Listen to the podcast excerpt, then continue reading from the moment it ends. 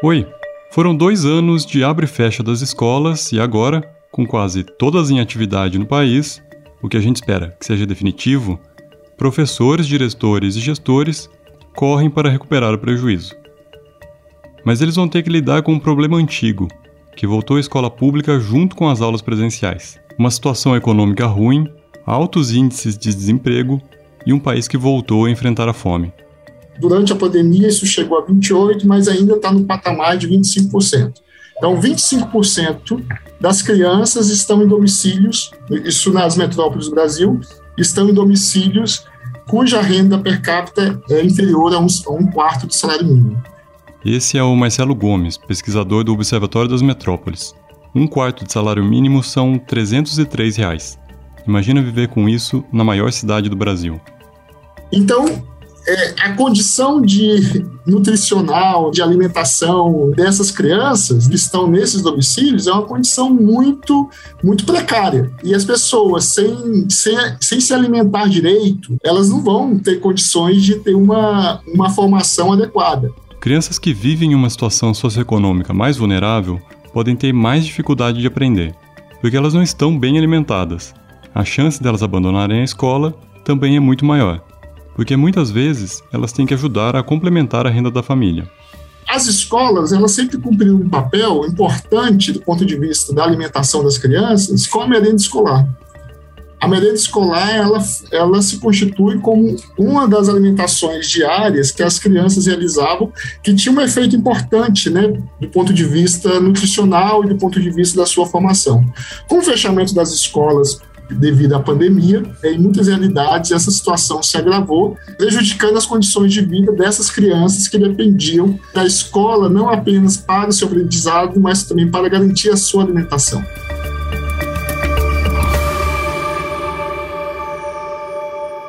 Nessa temporada do Folha na Sala, a gente vai falar das principais dificuldades que as escolas estão enfrentando no retorno, depois de dois anos de abre e fecha.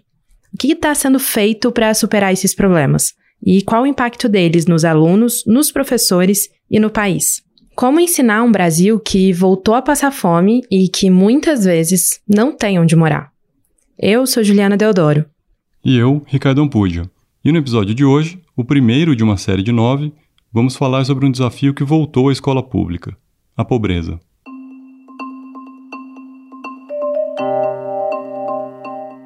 Para fazer essa temporada, a gente decidiu, antes de mais nada, conversar com educadores sobre quais são, na visão deles, as maiores dificuldades na retomada das escolas em 2022. Uma apuração em aberto, uma sondagem. Várias questões apareceram: a evasão, o baixo índice de alfabetização, a recuperação da aprendizagem, a saúde mental e física da comunidade escolar. Apareceu também um problema que parece estar ligado a todos os outros: a crise econômica. É, o impacto hoje que eu vejo que é o mais assustador, é, Juliana, é o fato da forma como o desespero econômico entrou nas escolas. Esse é o Daniel Cara, professor da Faculdade de Educação da USP e ex-coordenador da Campanha Nacional pelo Direito à Educação. E essa é uma questão que normalmente a, a educação ela, ela criou um hábito no Brasil, que é um hábito histórico uma cultura nossa histórica de que a gente considera que a escola ela está protegida dos problemas sociais e, e, sempre isso foi irreal. A escola ela é uma, uma instituição da sociedade brasileira, então os problemas estão dentro da própria escola. Para começar, o Brasil está de volta ao mapa da fome. Uma pesquisa da Rede Pessan, divulgada no ano passado, apontou que na pandemia 55,2% dos lares brasileiros não tinham segurança alimentar. Ou seja, a maioria das famílias não teve acesso a alimentos saudáveis, nem em quantidade suficiente. Além disso, em 2021, o país fechou o ano com 12 milhões de desempregados. Eles são, muitas vezes, os responsáveis pelos alunos, que passam a conviver com mais essa agonia em casa. E a gente tem ainda o luto, foram mais de 650 mil mortos por Covid nos últimos dois anos, que não passa batido na sala de aula. Mas dizer que as pessoas estão em situação de vulnerabilidade social não se limita à renda e emprego. A Wanda Mendes Ribeiro, pesquisadora do Instituto JUS para o Desenvolvimento de Inovações Tecnológicas, Sociais, Gestão de Políticas Públicas e Justiça Social, explica que a vulnerabilidade acontece quando falta proteção do Estado e dos serviços públicos. Essa é, a, essa é a situação de vulnerabilidade que vai impor aos indivíduos uma precariedade de vida. Por quê? Porque vai estar mais desprotegido, né? Vai estar desprotegido do ponto de vista da saúde, do ponto de vista do trabalho, do ponto de vista da moradia, entende? É um todo que, que vai, na verdade, operar em conjunto para dificultar, então, é, digamos, o trabalho da escola. Então, a escola ela tem que operar com esta situação, porque ela não vai, a escola não tem possibilidade de resolver o problema da vulnerabilidade, você entendeu? Ela só tem condição de resolver o problema do ensino e da convivência dentro da escola. Então, ela tem que operar com essa situação.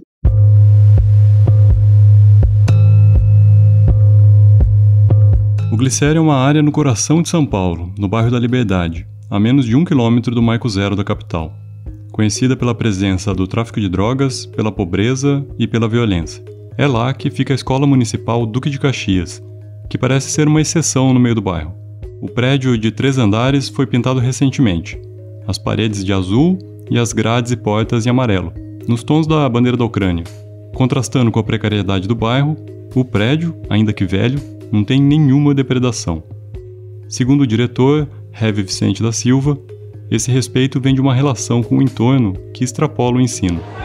Tendo uma relação bem, bem mais, vamos dizer, não só a questão do respeito, né, mas além da questão educacional, né? Então foi mais fácil pra gente, é mais fácil. É, é escola. Por exemplo, né? a escola aqui ela não é, não tem essa, tá na região que a criminalidade é altíssima, mas aqui não tem uma pedrada na escola, não tem um assalto aqui. Né, tem equipamento aqui que chegou, tablet, né? A gente chegou a estar com 2 milhões de reais em equipamento aqui. E ninguém põe a mão aqui, entendeu? Por quê? Porque a gente tem uma relação próxima. Eu estou no portão todo dia, meus assistentes estão no portão todo dia. A gente não é de gabinete, entendeu? Gente não está sentado aqui escondido numa sala. O diretor está há quatro anos à frente da escola e conhece bem as vulnerabilidades dos 1.100 alunos. Um terço deles são refugiados. A escola tem estudantes de 26 nacionalidades e a maioria não tem o português como primeira língua. Muitos são imigrantes em situação irregular no Brasil. Ele também me contou que a escola é uma amostra da diversidade da região. Estudam ali filhos de integrantes de uma facção criminosa paulista, filhos de policiais e filhos de pastores, em perfeita harmonia. 70% das crianças da Duque de Caxias vivem em cortiços no bairro, e cerca de 5% estão em situação de rua e moram com a família embaixo de viadutos da região. Olha, é a lei orgânica do município. Qualquer criança em situação de vulnerabilidade é responsabilidade nossa como Estado. Acabou. Qual o problema aqui? A gente muitas vezes diz que a pessoa é um número, né? Não, eles não são nem um número, porque eles são refugiados, nem um número eles são nada. Eles não, na, tecnicamente eles não existem. Para o diretor, a carência dos estudantes é tanta que o papel educacional da escola acaba, muitas vezes, em segundo plano. É aquilo que eu falei, eles precisam da escola, é, sei que é como né, um profissional de educação falar isso, mas a questão social vem antes da questão educacional. Não que não sejam interligadas, mas a escola para eles é um ambiente de segurança, um ambiente de que eles vão ser cuidados aqui e não é só da merenda, né? É o cuidado mesmo, né? O cuidado desde a aparência da escola, que era terrível quando a gente chegou aqui. Tá? Era todo esse verde aqui, ó, só que era um verde todo descascado. Dava a impressão de um plantão médico, assim, né? Ou de jogos mortais, assim. A gente coloriu a escola, pintou, coloriu, fez tudo isso. Pra o quê? Para se sentirem num ambiente mais. É, E não é só não é uma questão romântica, mas eles são crianças, né? Eu fui na Duque de Caxias numa tarde de sexta-feira e me sentei para assistir uma aula do quinto ano da professora Karina Simoni de Freitas. A vida dela não é fácil. Os alunos eram bem agitados e a Karina me contou que pelo menos três deles tinham algum tipo de deficiência intelectual. Uma aluna tinha um grau severo de autismo. A escola não contava naquele dia com nenhum atendimento especializado e as professoras se revezavam para ajudá-la. A professora falou um pouco sobre a turma. São alunos que apresentam uma carência muito grande e é uma carência tanto é, econômica, financeira, como uma carência emocional, uma carência cultural. São crianças que não têm suporte em casa que lhes ajude a desenvolver, desenvolver uma leitura, é, tem pouco acesso à cultura fora da escola. Para ela, o nível socioeconômico dos alunos impacta diretamente no aprendizado de cada um. Elas se sentem diferentes, sim, das demais, quando tem na mesma, no mesmo grupo tem crianças que têm mais acesso, outras menos. Elas se sentem diferentes, mas é, eu acho que elas por si mesmas, né, elas não conseguem perceber que a situação socioeconômica delas interfere na, na, no processo de aprendizagem. Interfere muito, muito. São poucas crianças que estão numa situação socioeconômica muito difícil que tem um rendimento bom ou muito bom na escola. A maioria dessas crianças ficam abaixo do, do esperado, né? E elas faltam muito na escola. Muitas crianças aqui a gente já viu no farol pedindo dinheiro com a família. Então são situações bem difíceis que elas vivem, vivem em ocupações com outras famílias. Aí falta alimentação, falta higiene, falta tudo, né? Falta espaço para brincar. Com menos de um mês de aulas, a Karina diz que já foi possível fazer algum diagnóstico das perdas. Segundo ela, as crianças mais pobres, com pais menos escolarizados, perderam mais. É, a gente observa aí uma defasagem de aproximadamente dois a três anos de, de dificuldades, de, de níveis, né? Principalmente nos alunos que estavam sendo alfabetizados. Os que já estavam alfabetizados, de alguma forma ou outra, eles conseguiam estudar em casa, com algum auxílio, com algum recurso. Já os que estavam em fase de alfabetização, esses tiveram mais dificuldade, porque os pais não têm preparo para ajudá-los, muitos pais não leem, então eles ficaram com uma defasagem muito grande que a gente acha que em torno de 3 a 4 anos para recuperar.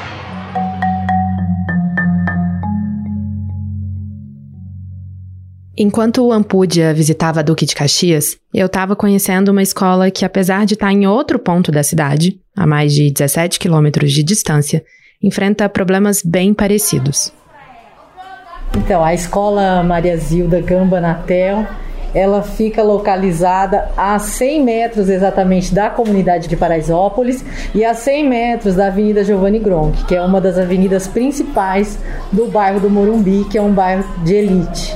Então a, a, a comunidade que a gente recebe na escola, ela está cercada de, né, de prédios, residências de alto nível. E, no entanto, a gente recebe aqui alunos bem pobres e alguns acredito até que miseráveis. Essa é a Emiliana Abade, coordenadora pedagógica da Escola Estadual Maria Zilda Gambanatel. Quando ela diz 100 metros, não é um exagero. A escola fica no limite entre Paraisópolis, a segunda maior comunidade de São Paulo, com cerca de 100 mil habitantes, e o bairro do Morumbi, conhecido por mansões e prédios de luxo. A escola tem 1.750 alunos, do Fundamental 2 ao ensino médio, que passam por ali de manhã, de tarde e de noite. E assim como a Duque de Caxias, ela tem um dos menores indicadores de nível socioeconômico da cidade de São Paulo. Então aqui a nossa escola, ela também acolhe esses alunos que são vítimas expostos à violência diária, muitos casos de violência doméstica, é, o tráfico de drogas, né? E isso é parte do dia a dia dos nossos alunos que chegam para nós aqui. Então é uma vida difícil que eles têm lá fora. Então, é, aqui para eles, além de ser o lugar de aprendizagem, que inicialmente a gente deveria pensar que escola é isso, aqui é também um lugar, é um refúgio. Refúgio. Esse parece ser um papel que a escola assume até nos momentos em que não se esperava isso. Em 2020, no começo da pandemia, a Maria Zilda virou um centro de acolhida para os moradores de Paraisópolis. Depois que os alunos foram dispensados, as salas de aula se tornaram dormitórios para as pessoas com casos leves de Covid que quisessem se isolar. Foi assim de abril a agosto. O atendimento educacional só foi retomado em outubro de 2020 de modo opcional. Em 2021, a escola recebeu os alunos num sistema híbrido até novembro e desde então ela voltou de vez, mas com muitos desafios. O que eu vejo é que a gente teve um, uma lacuna de aprendizagem, mas a gente teve um buraco de questões sociais. Se a gente for analisar a Maria Zilda pelos números, antes mesmo da pandemia a situação já era complicada. Em 2019, a escola teve 171 reprovações. Na prova Brasil, o percentual de alunos do nono ano com aprendizado adequado em português era 28%, e em matemática, 10%. No terceiro ano do ensino médio, o cenário era ainda pior. 23% dos alunos estavam com aprendizado adequado em português e 1% em matemática. Hoje, uma pandemia depois, a Emiliana conta que há uma média de 7 a 8 alunos por turma do sexto ano com muitos problemas de leitura. Que há estudantes que também perderam o letramento matemático e não sabem identificar os sinais das operações. E que a grande maioria está com dificuldade de entender o espaço escolar como um lugar de estudo. As brincadeiras mais parecem brigas e a convivência está mais complicada. Ela acredita que um dos principais motivos para isso é a situação socioeconômica dos alunos e das famílias. A aprendizagem não acontece porque a gente tem uma questão de vulnerabilidade social que impede que ela aconteça. E são questões muito sérias, porque muitas vezes, se você olhar para o menino que chega que ficou acordado a noite toda aqui. E na sala de aula é, é onde ele vai conseguir dormir, porque vai ter silêncio e um lugar para ele encostar a cabeça. Isso acontece aqui. Já acontecia e está acontecendo mais. Então a gente recebe esse público. E aí eu acredito mesmo que fica difícil aprender num meio assim. Ele não tem incentivo, ele não vive num ambiente letrado. São essas questões que influenciam e a gente tem é, a retenção, a aprendizagem não se dá, coisas que a gente realmente tenta, faz de tudo aqui, né? Igual eu falei, um trabalho às vezes social mesmo para compensar tudo isso, às vezes dá certo e a gente fica muito feliz e às vezes não dá.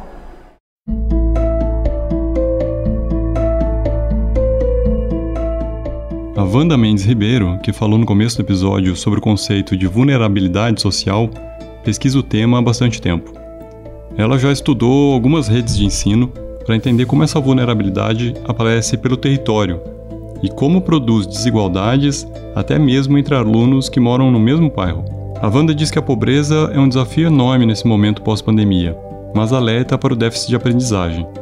A gente sabe que não cabe à escola resolver a carência dos alunos, que essa é uma questão de política pública, mas ela afirma que também não pode se deixar a responsabilidade de recuperar o conteúdo perdido apenas nos ombros dos professores. Entende? Esse problema desse tamanho, não dá para você deixar um negócio desse só em cima da escola da chamada autonomia da escola. É muito desafiador. E as escolas, olha, elas já vão ter que lidar com crianças que vão estar em condições de maior vulnerabilidade. Já vão ter que lidar com essas crianças que vão estar em lares, entendeu? Que vivendo luto, problemas emocionais. E ademais, colocar nelas apenas a tarefa de lidar com o problema da aprendizagem nessas circunstâncias, eu acho assim de uma injustiça absurda. Você vai sobrecarregar de tal sorte as escolas e colocar um peso no professor que é humanamente impossível dar conta. Não dá. Os sistemas de ensino, as redes, o órgão dirigente, ele tem que se organizar para dar conta dessa situação. Uma das soluções que a gente ouviu dos especialistas para esse problema estrutural da pobreza são os programas de renda mínima, que são de responsabilidade do governo federal e que garantiriam um básico para as famílias de baixa renda. O pesquisador Marcelo Ribeiro, do Observatório das Metrópoles, conta que o auxílio emergencial teve um impacto significativo na vida das famílias mais vulneráveis. O benefício foi criado em abril de 2020 e foi entregue até outubro de 2021. Inicialmente foram cinco parcelas de 600 reais, Depois, o auxílio foi para metade do valor, 300 reais, e nos últimos meses variou entre 150 e 375 reais, dependendo da família. Naquele momento em que era 600 reais, foi o momento em que o Brasil, a gente verificou, o menor patamar de desigualdade de renda do Brasil. Um, um, patamar que nunca, nunca se registrou em nenhum outro momento, desde que nós temos registros de desigualdades de renda. É, isso significa que um auxílio de 600 reais, é, para grande parte da população que tem renda baixa, tem um efeito muito grande, inclusive em termos de distribuição de renda. Aquela foi uma situação né, importante que, que ocorreu, mas que ela não perdurou. Mas o que as redes estaduais e municipais podem fazer de forma prática para apoiar as escolas? A Wanda responde ajudar o diretor de escola a perceber qual é seu papel. Eles não sabem de pronto. Então é visitar as escolas, ajudar o professor, o diretor a olhar o que que ele tem que ver na escola, na verdade, para ele ter uma gestão boa de recursos humanos, né? Ter profissional que entra nas salas de aulas, não para punir o professor, mas para ver as deficiências, para ajudar nas formações, ter formações muito periódicas, entendeu? Mensais, bimensais no máximo, mais colada a, ao que o professor tem que ensinar. Para Wanda, esse é o momento de focar nas soluções, de ter um norte, mais do que ficar analisando e discutindo o problema. Temos uma janela de oportunidade para que os órgãos é, gestores façam realmente uma gestão próxima do ensino e da aprendizagem. Se a gente conseguir fazer isso, independente do aumento do problema da vulnerabilidade, a gente vai conseguir superar esse problema, porque os alunos são muito mais inteligentes do que a gente pensa. Os professores são muito mais inteligentes do que a gente pensa. Você entendeu? Se eles tiverem uma direção clara, os resultados são enormes. Mas pelo relato que a gente ouviu de diversas pessoas antes de fazer o episódio, isso não parece estar acontecendo na maioria dos lugares. Aqui, o Daniel Cara novamente. Independentemente de campo político, a verdade é que os gestores eles não se prepararam para esse momento de retorno. Eu tenho acompanhado as semanas pedagógicas, no país tem uma tradição de semana pedagógica, e os, os professores não sabem o que vai acontecer na semana seguinte, porque não foi nada conversado. Estão tratando como se fosse um retorno com medidas sanitárias, com maior ou menor grau de rigor, deveria ter muito rigor, né? não está acontecendo, mas estão tentando é, é, uma retomada de uma normalidade sobre algo que já não existe mais. Os alunos não são os mesmos, os professores não são os mesmos, a escola não é a mesma,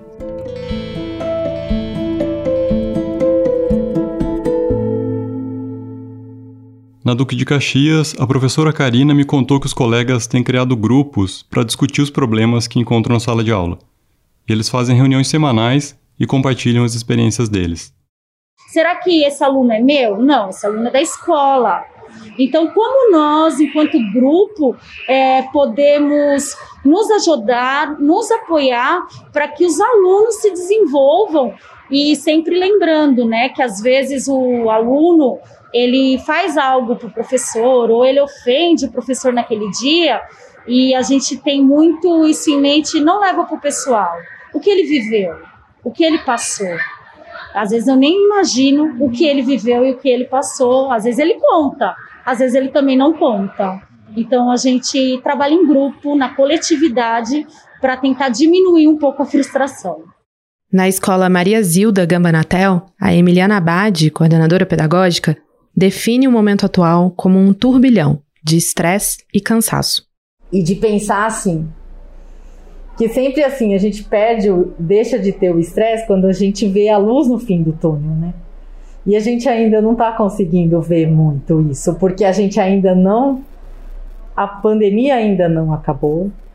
A gente é, continua vendo a questão econômica das famílias só ter piorado, não melhorou.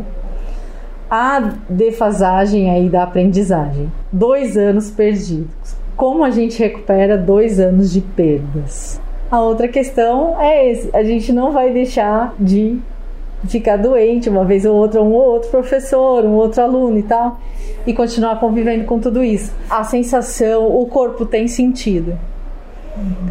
E, e a mente também.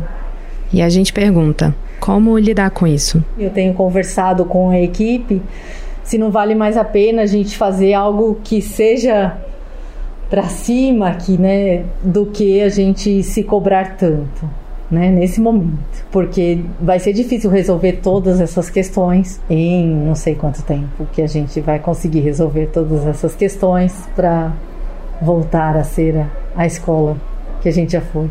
Acho que voltar não volta, a gente vai adiante, mas pensar assim, os alunos realmente agora estão aprendendo, eles estão convivendo bem, os professores estão saudáveis, tudo isso.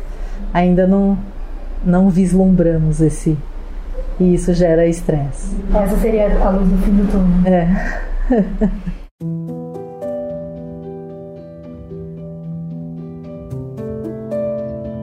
No dia que eu fui na Maria Zilda Gambanatel, além da Emiliana, eu conversei também com dois professores da escola, o Cadu, que dá aula de Química, e a Patrícia Pasqualin, a Pati, que é professora de História. No fim da entrevista, eu achei pertinente perguntar se ela achava que esse era o pior cenário que ela já tinha vivido como professora, até por essa perspectiva histórica mesmo. E a resposta dela me surpreendeu.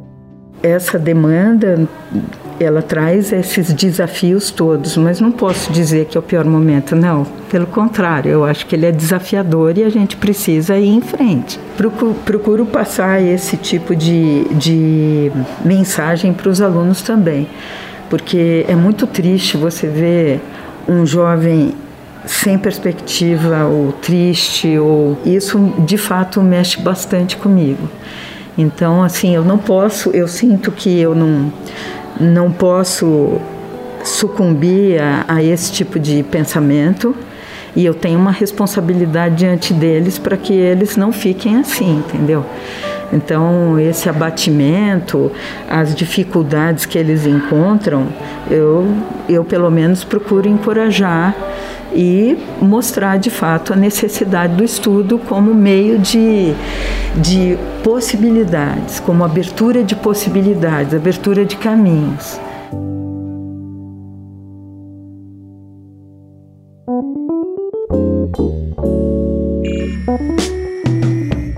Esse foi o Folha na Sala, o podcast da Folha para professores em parceria com o Itaú Social. Essa temporada está só começando, por isso, se você quiser receber uma notificação quando tiver um episódio novo, clica no botão para assinar e deixa a sua avaliação também. Ela é muito importante para a gente. Se você está chegando agora, vale lembrar que os nossos episódios vão ar às terças, a cada 15 dias, em todas as plataformas de podcast ou no site da Folha. Eu sou Juliana Deodoro. E eu sou Ricardo Ampudia. Nós fizemos a reportagem e o roteiro. A coordenação do podcast é de Ângela Pinho e Magê Flores. A edição de som é de Stefano Macarini. Tchau! Até mais!